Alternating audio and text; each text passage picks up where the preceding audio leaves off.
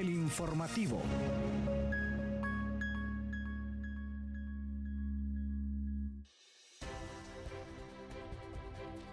Buenos días, bienvenidos y bienvenidas a una nueva edición de El Informativo en este inicio de semana. Les saluda Yuri Vargas en compañía de Moisés Aguilar y en controles Hugo Duarte. ¿Cómo está Moisés? Muy buenos días Yuri, muy buenos días Hugo, muy buenos días a toda la comunidad universitaria que nos escucha a través de esta nueva edición del Informativo. Estoy alegre Yuri de iniciar una nueva semana, se nos fue todo mayo. Hoy ya tenemos 29 de mayo a tres días que cierre mayo y comenzar junio del 2023. A tres días de entrar oficialmente a la mitad del año 2023. Así, y le comento que el próximo 11 de junio estamos de fiesta todos los estudiantes de la máxima casa de estudios. Bueno, y todos los estudiantes de Honduras porque se celebra el Día del Estudiante Hondureño. Entonces...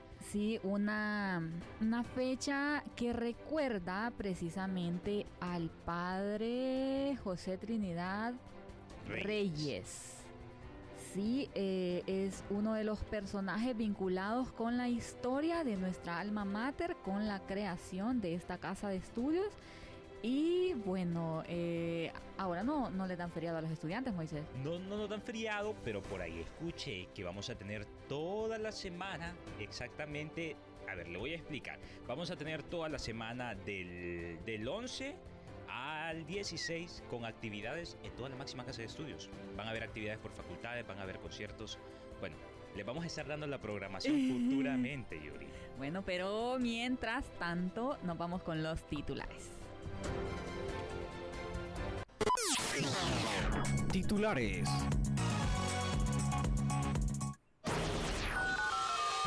Consejo Universitario aprobó cambios de criterios de admisión, rediseños curriculares y varios convenios con universidades de Cuba, Argentina y Chile. Centro Universitario Regional de Occidente Curoc abre convocatoria para publicar en revista Rosalila. Representante residente del Banco Mundial en Honduras visita al rector para definir acuerdos a futuro. Arranca primera promoción de la maestría en Medio Ambiente y Arquitectura Bioclimática. Además, estudiantes de medicina se capacitan en la atención integral a la salud ocupacional.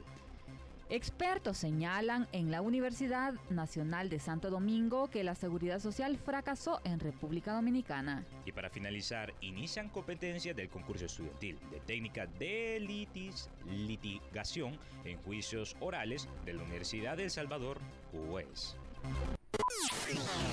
Noticias Puma.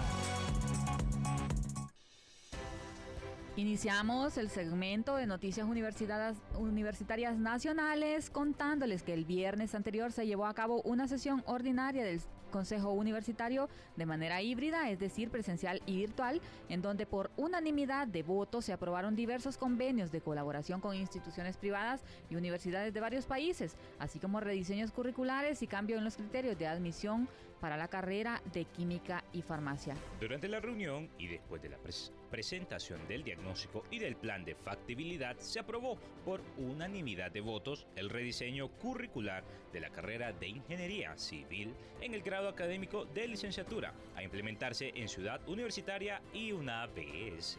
Asimismo, y para la Facultad de Ciencias Químicas y Farmacia, este órgano de la alma mater determinó la modificación de los criterios de admisión para la carrera de Química y Farmacia, y es que según la decana de esa facultad, la doctora Ana Carolina Arevalo, la, la modificación se basa en el análisis diagnóstico que se realizó con el, con el acompañamiento de la Dirección de Admisiones y uno de los objetivos es tener el control de la matrícula de un periodo de admisión a otro, explicó la funcionaria. Este tipo de cambio de criterio se ha dado en diferentes carreras de nuestra institución con miras a tener precisamente mayor control. Es decir, por ejemplo, la prueba de aptitud académica se realiza por lo general en el primero y en el tercero, en el tercer periodo académico para que quienes la aprueben puedan ingresar los que la realizan en la primera prueba, es decir, como en marzo, para que ingresen en el tercer periodo académico que comienza alrededor de septiembre. Y quienes la realizan en septiembre u octubre para que puedan entrar en enero. Entonces así eh, ofertan o abren la oferta de asignaturas generales, que son las primeras, con base en el número de estudiantes nuevos.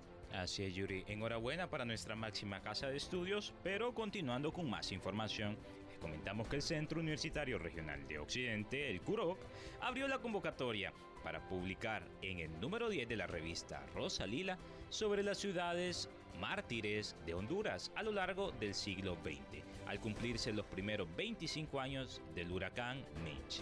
La invitación está dirigida a los investigadores de los distintos centros con que cuenta la Universidad Nacional Autónoma de Honduras, UNA, a escritores y expertos externos a la institución interesados en la publicación de sus trabajos inéditos. inéditos. Al respecto, Rubén Darío Paz, director de gestión cultural de este centro regional, indicó que pueden participar también profesores universitarios y estudiantes.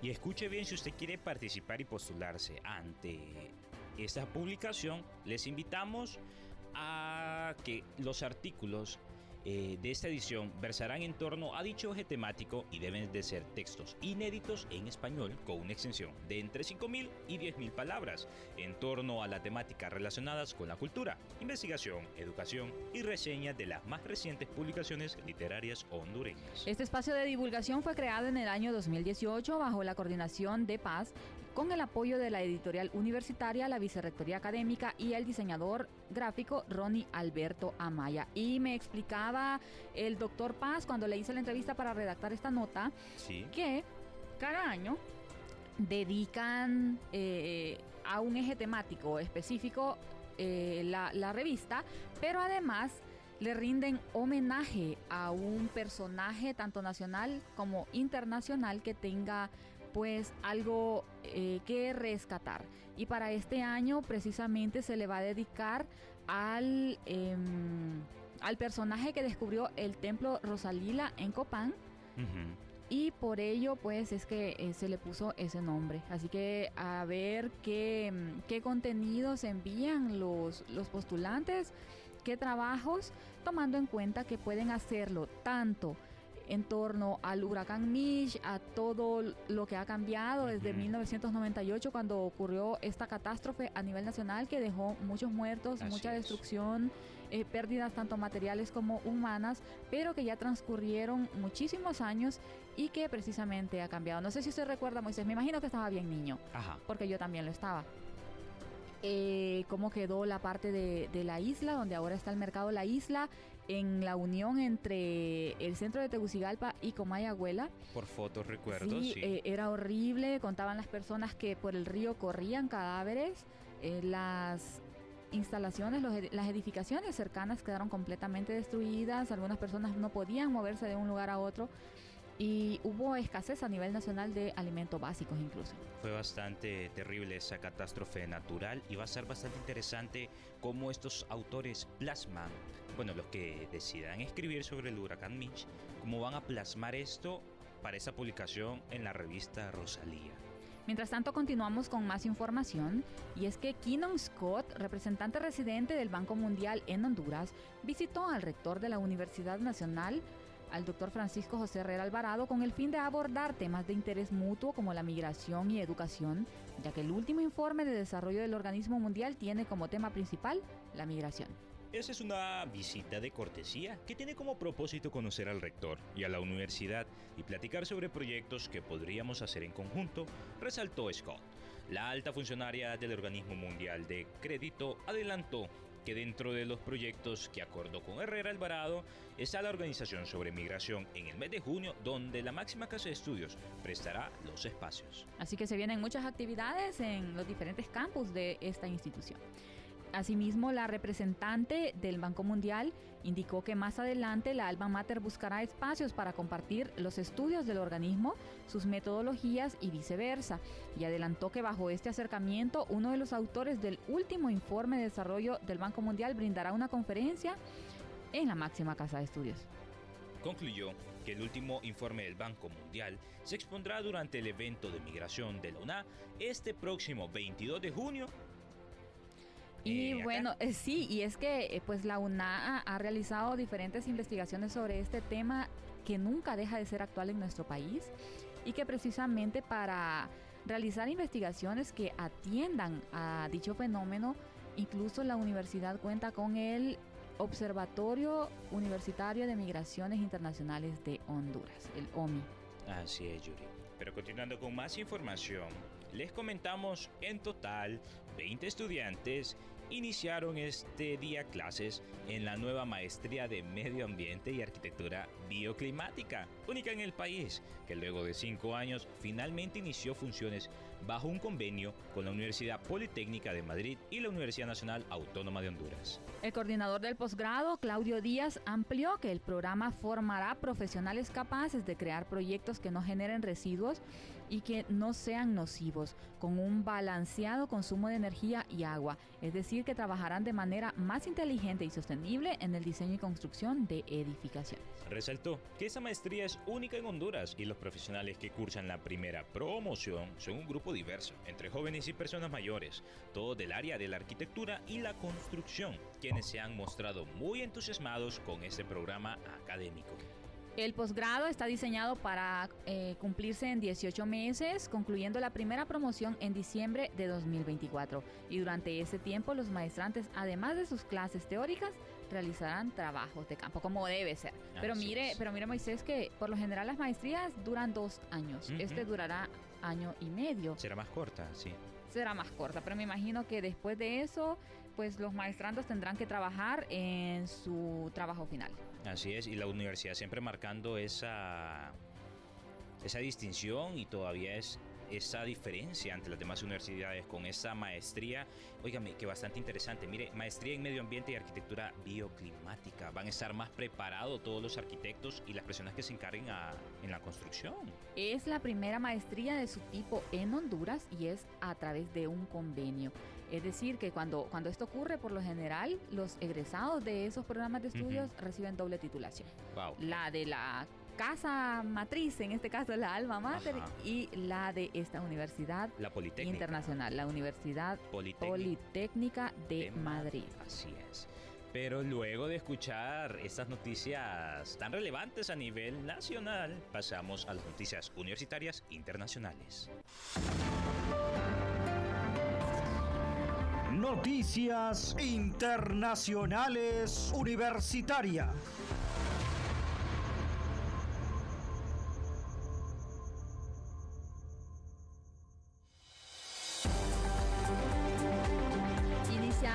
Sección internacional desde Nicaragua, donde con la participación de 150 estudiantes de cuarto año de medicina y cirugía, el Departamento de Medicina Preventiva efectuó el primer foro de medicina laboral en el marco del componente curricular de salud ocupacional. La actividad tiene como propósito la sensibilización acerca del tema y el enriquecimiento de conocimientos de los futuros médicos. Durante el foro, especialistas en el tema dictaron cuatro conferencias magistrales, factores de riesgo de enfermedades musculoesqueléticas relacionadas al trabajo, de la doctora Lilian López, expresidenta de la Asociación de Ergónomos de Nicaragua, electrodiagnóstico del síndrome túnel del campo del carpo laboral, por la doctora Denis Salgado, especialista en fisiatría y rehabilitación y preparación para la jubilación, por el doctor Milton López, especialista en ingeniería, gerontología y la presentación de la tesis Hemoglobinemia adquirida,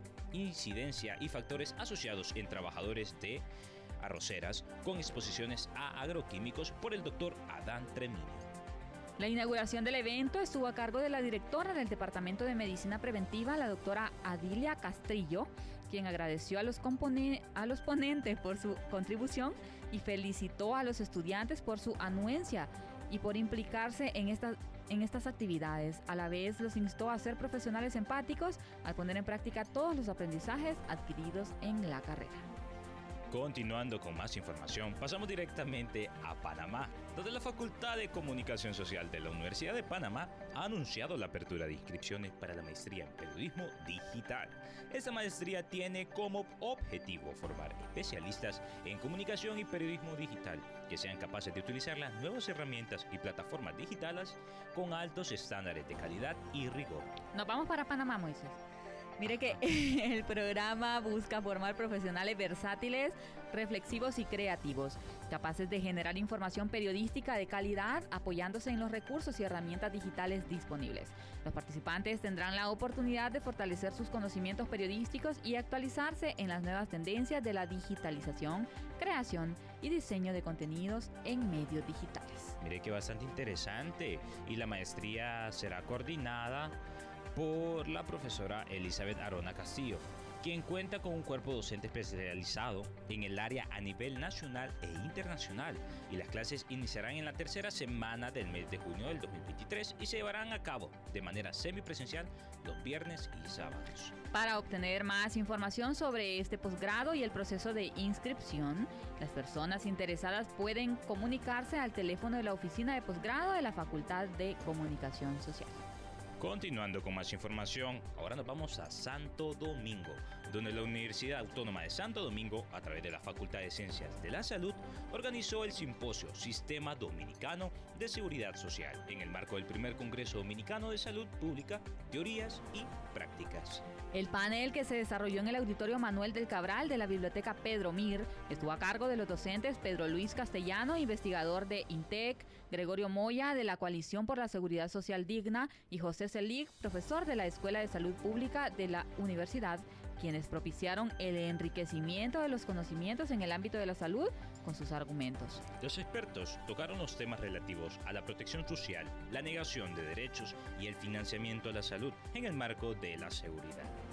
Asimismo, señalaron que la última ley de seguridad social se modificó con el propósito de ofrecer mejoras en los servicios y acceso a la población para reducir el bolsillo del contribuyente, pero esto no ha sido posible porque esta ley es fallida.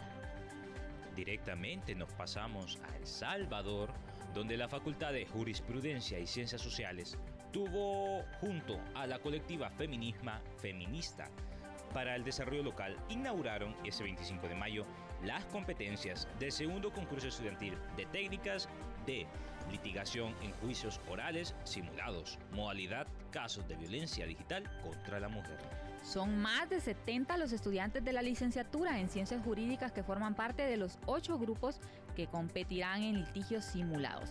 Los participantes cursan quinto año de la carrera y cinco son docentes que los asesoran, que asesoran a los grupos, más otras 15 personas encargadas de la logística del evento.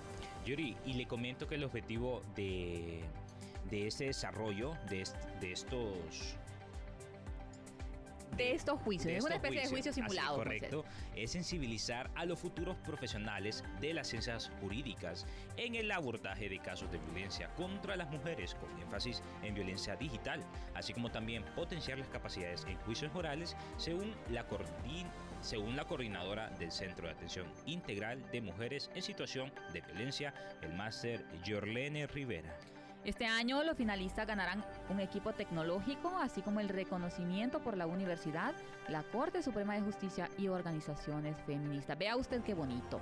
Prepararse haciendo, aunque sea de una manera simulada, es decir, salir de las aulas, trascender con los conocimientos que le enseñan los docentes y aplicarlos en un contexto controlado, pero que eh, pues más adelante cuando ya egresen de la universidad y ejerzan esta carrera pues van a tener que enfrentar este tipo de desafíos, de casos y bueno, eh, definitivamente es imposible olvidar este tipo de preparación. Así es, Yuri. ¿Usted encantada? ¿Usted ha tenido este tipo de simulaciones o todavía no? Fíjese que todavía no, Moisés, pero el próximo año sí pienso incorporarme en, en los Mood Court, eh, que inicialmente son internos, el Mood Court, UNA, son competencias precisamente así simuladas, pero en materia de derechos humanos. Y eh, se ganan diferentes categorías, incluyendo mejor orador u oradora, los ganadores luego se van a una competencia nacional con otras universidades y los ganadores de la competencia nacional van a una competencia internacional donde eh, pues compiten con estudiantes de diversas universidades de América Latina y Estados Unidos. Hay que prepararse, yo la quiero ver ahí, yo, la quiero ahí, ver ahí participando. Pero luego de conocer las noticias internacionales universitarias, pasamos a nuestra sección cultural.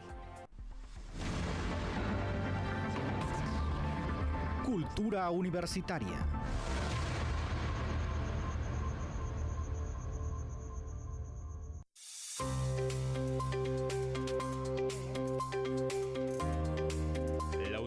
Nacional Autónoma de Honduras fue la sede de la Feria de Proyectos de la Unión Europea en el marco de las celebraciones del Mes de Europa, que se conmemora en mayo, donde se ha presentado todos los programas financiados por la Unión Europea en el país. La Unión Europea, a través de proyectos y programas financiados y manejados por el gobierno de Honduras y sociedad civil, colabora al desarrollo y la situación de desempleo y pobreza que se vive en el territorio nacional. Esta jornada tiene como finalidad visibilizar, visibilizar el aporte que realiza la Unión Europea a la comunidad hondureña, impulsando el emprendimiento. En la feria se expusieron ante la ciudadanía diferentes productos que beneficiaron con beneficiarios directos. De hecho, yo fui a comprar pan de casa, Moisés.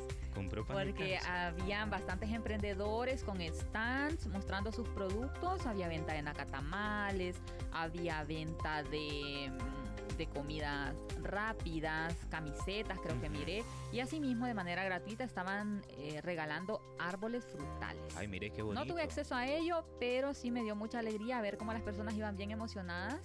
eh, llevando estos arbolitos hacia sus casas porque sabemos que los frutales sí se cuidan y pues necesitamos muchísimos árboles para que bajen estas tremendas calores que se sienten es. en la ciudad capital y también pues para eh, disfrutar de esas frutas. Yuri le comento que cada uno de estos proyectos que se presentaron en esta feria son apoyados por la Unión Europea. Son emprendedores totalmente estudiantes que vienen a marcar esa diferencia porque habían productos emprendedores, habían productos tecnológicos. A mí me fascinaron Ajá. de unos chicos que tenían hasta unos lentes de realidad virtual. Ajá, ajá. Eh, una maravilla. Y estaban dando charlas también para los estudiantes universitarios eh, sobre cómo acceder a un, a un primer em- empleo, dado que muchos tienen dificultades incluso para eh, crear su hoja de vida. Así es, mire, comenzando desde ahí, cómo Sí. comienza todo. Pero continuando con más información, siempre en nuestra sección cultural, les comentamos que la comunidad universitaria de la Bicentenaria UNAM León dio por inaugurado el recinto universitario CDT Germán Pomares Ordóñez, que cuenta con un moderno diseño. Consta de aulas, oficinas, salones y auditorios. Dicha obra tiene una inversión de 73.9 millones de córdobas como parte del 6% constitucional que brinda el Gobierno de Reconciliación y Unidad Nacional a las universidades que forman parte del Consejo Nacional de Universidades. A su vez, el presidente de la Asamblea Nacional, Gustavo Porras, quien fue invitado especial a esta inauguración, durante sus palabras de saludo, destacó el gran legado y compromiso revolucionario que dejó el comandante Germán e ins- instó a todas, la- a todas y a todos a trabajar con amor, vocación y servicio al pueblo. Esta actividad fue dedicada al tránsito a la inmortalidad del comandante Germán Pomares, en el que participaron autoridades municipales y departamentales de la ciudad de León, el Consejo Universitario, estudiantes, dirigentes estudiantiles de las facultades y escuelas, docentes, administrativos y pueblo leones. Enhorabuena para UNAM León, pero luego de dar a conocer las noticias más relevantes en cultura universitaria, pasamos con lo más relevante de las noticias en salud. Prevención, enfermedades y tratamientos médicos en salud Radio Comunica. La Vicerrectoría de Orientación y Asuntos Estudiantiles BOAE, ubicada en el edificio J1 de Ciudad Universitaria, inmunizó con la vacuna de la influenza y la bivalente contra la COVID-19 al personal de la Universidad Nacional Autónoma de Honduras. Esta jornada se realizó con vacunas donadas por la Secretaría de Salud, ente que entregó un lote de 50, de 50 bivalente y 70 de la influenza, y que actualmente se encuentran realizando una campaña a nivel nacional, priorizando el personal del área de la salud, personas de la tercera edad, hipertensas, diabéticas y niños y jóvenes con problemas respiratorios. Según expresó Alexander Paz, encargado del área de salud de la BOAE, planifican continuar inmunizando a la mayor cantidad posible de miembros de la comunidad universitaria. Y esta semana pues se va a levantar un precenso para saber la cantidad de vacunas que se requieren para poder vacunar a la comunidad universitaria que esté en riesgo, señaló el funcionario. Además, es preciso mencionar que las vacunas bivalentes contra la COVID-19 incluyen un componente de la cepa de virus original y otro de la variante Omicron para brindar una amplia protección contra esta enfermedad. ¿Cuántas vacunas se ha puesto usted, Moisés? Yo tengo las tres dosis, fíjese. ¿Y usted, Yuri? Tengo tres también, pero recuerde que había que ponerse una cuarta. Ajá, como la de sin refuerzo. Embargo, sin embargo, al igual que muchas personas, yo escuché hace bastante tiempo hablar sobre esta bivalente y decidí Ajá. esperarla. Porque esta eh, tiene mayor durabilidad, su, efecto, su protección. Y tiene un componente de la cepa original que recordemos que eh, pues desde sus inicios, desde que inició la pandemia de COVID-19, ha mutado bastante, pero esta se supone que lo protege de todas sus variantes. Esta está habilitada para nuestro personal universitario. Sí, pero eh, solo tenían 60 dosis la semana anterior y esta semana lo que van a hacer es un censo para saber qué cantidad necesitan. Así que a estar pendiente, a anotarnos si vienen por acá para poder acceder a ella. Así es, Yuri, y no perdernos sobre estas vacunas que vienen a hacer un cambio y vienen a reforzar nuestra salud para protegernos de estas futuras enfermedades. Imagínense cuántas personas se morían cuando inició la pandemia aquí en el territorio nacional y cómo veíamos en las noticias también o escuchábamos lo que estaba ocurriendo en otros países. Así es. eh, cómo se saturaban los centros de triaje que estaban habilitados, cómo muchas personas se desesperaban porque ya no podían respirar y tampoco tenían acceso a oxígeno y cómo estábamos tan ansiosos de que vinieran las vacunas para poder Ujú. vacunarnos. Y mire ahora, ya sí, superamos la pandemia. a aprovechar ahora que están eh, estas vacunas, pero fíjese Moisés que, bueno, esto, esto en realidad no ha terminado, esto, esto quedó como una especie de enfermedad endémica como ocurrió con el dengue, pero hay que seguirnos cuidando. Así es, Yuri. Pero ha llegado el momento de compartir con ustedes más, lo más sobresaliente en el mundo deportivo universitario. Deporte Universitario.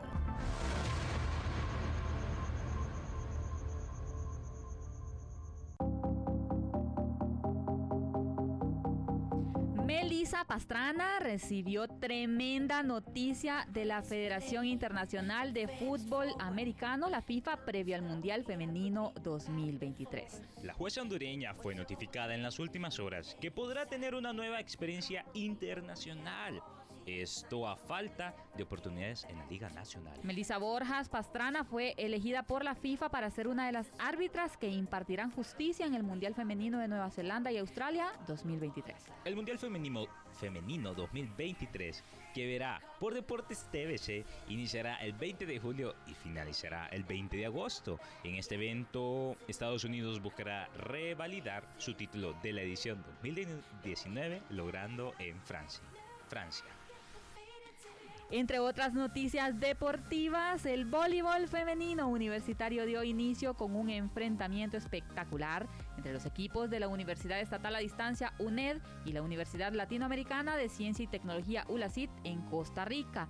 Es que el partido inaugural de la categoría femenina mantuvo pendientes a los asistentes presenciando un emocionante duelo en la cancha. Al final, la UNED se alzó con la victoria en un desafío que estuvo lleno de intensidad y habilidad. Desde el primer set, la UNED mostró su determinación para dominar el partido con un juego sólido y una excelente coordinación en todas las líneas. Las jugadoras de la UNED se impusieron con un marcador de 25 a 14, dejando claro que estaban listas para darlo todo en la cancha. El último set fue una batalla intensa entre ambos equipos, pero fue la UNED quien logró mantener la ventaja y asegurarse el triunfo. Con un resultado final de 25 a 13, las jugadoras de la UNED celebraron su victoria en el partido inaugural del voleibol femenino de el hermano país centroamericano. Estas chicas lo dieron todo. ¡Wow! Sí, sí, sí. Increíble cómo quedó este marcador.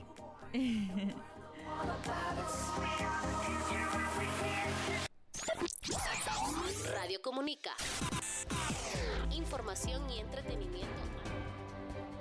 Tras haber compartido con ustedes lo más novedoso del acontecer universitario nacional e internacional, culminamos con esta edición de El Informativo, invitándolas a sintonizarnos nuevamente mañana martes, siempre a partir de las 9 de la mañana por Radio Comunica, o a seguirnos en las diferentes plataformas de streaming. Se despide de ustedes, Yuri Vargas. Se despide de ustedes Moisés Aguilar. Gracias por acompañarnos en esta edición del Informativo. Nos vemos mañana. Buenos días.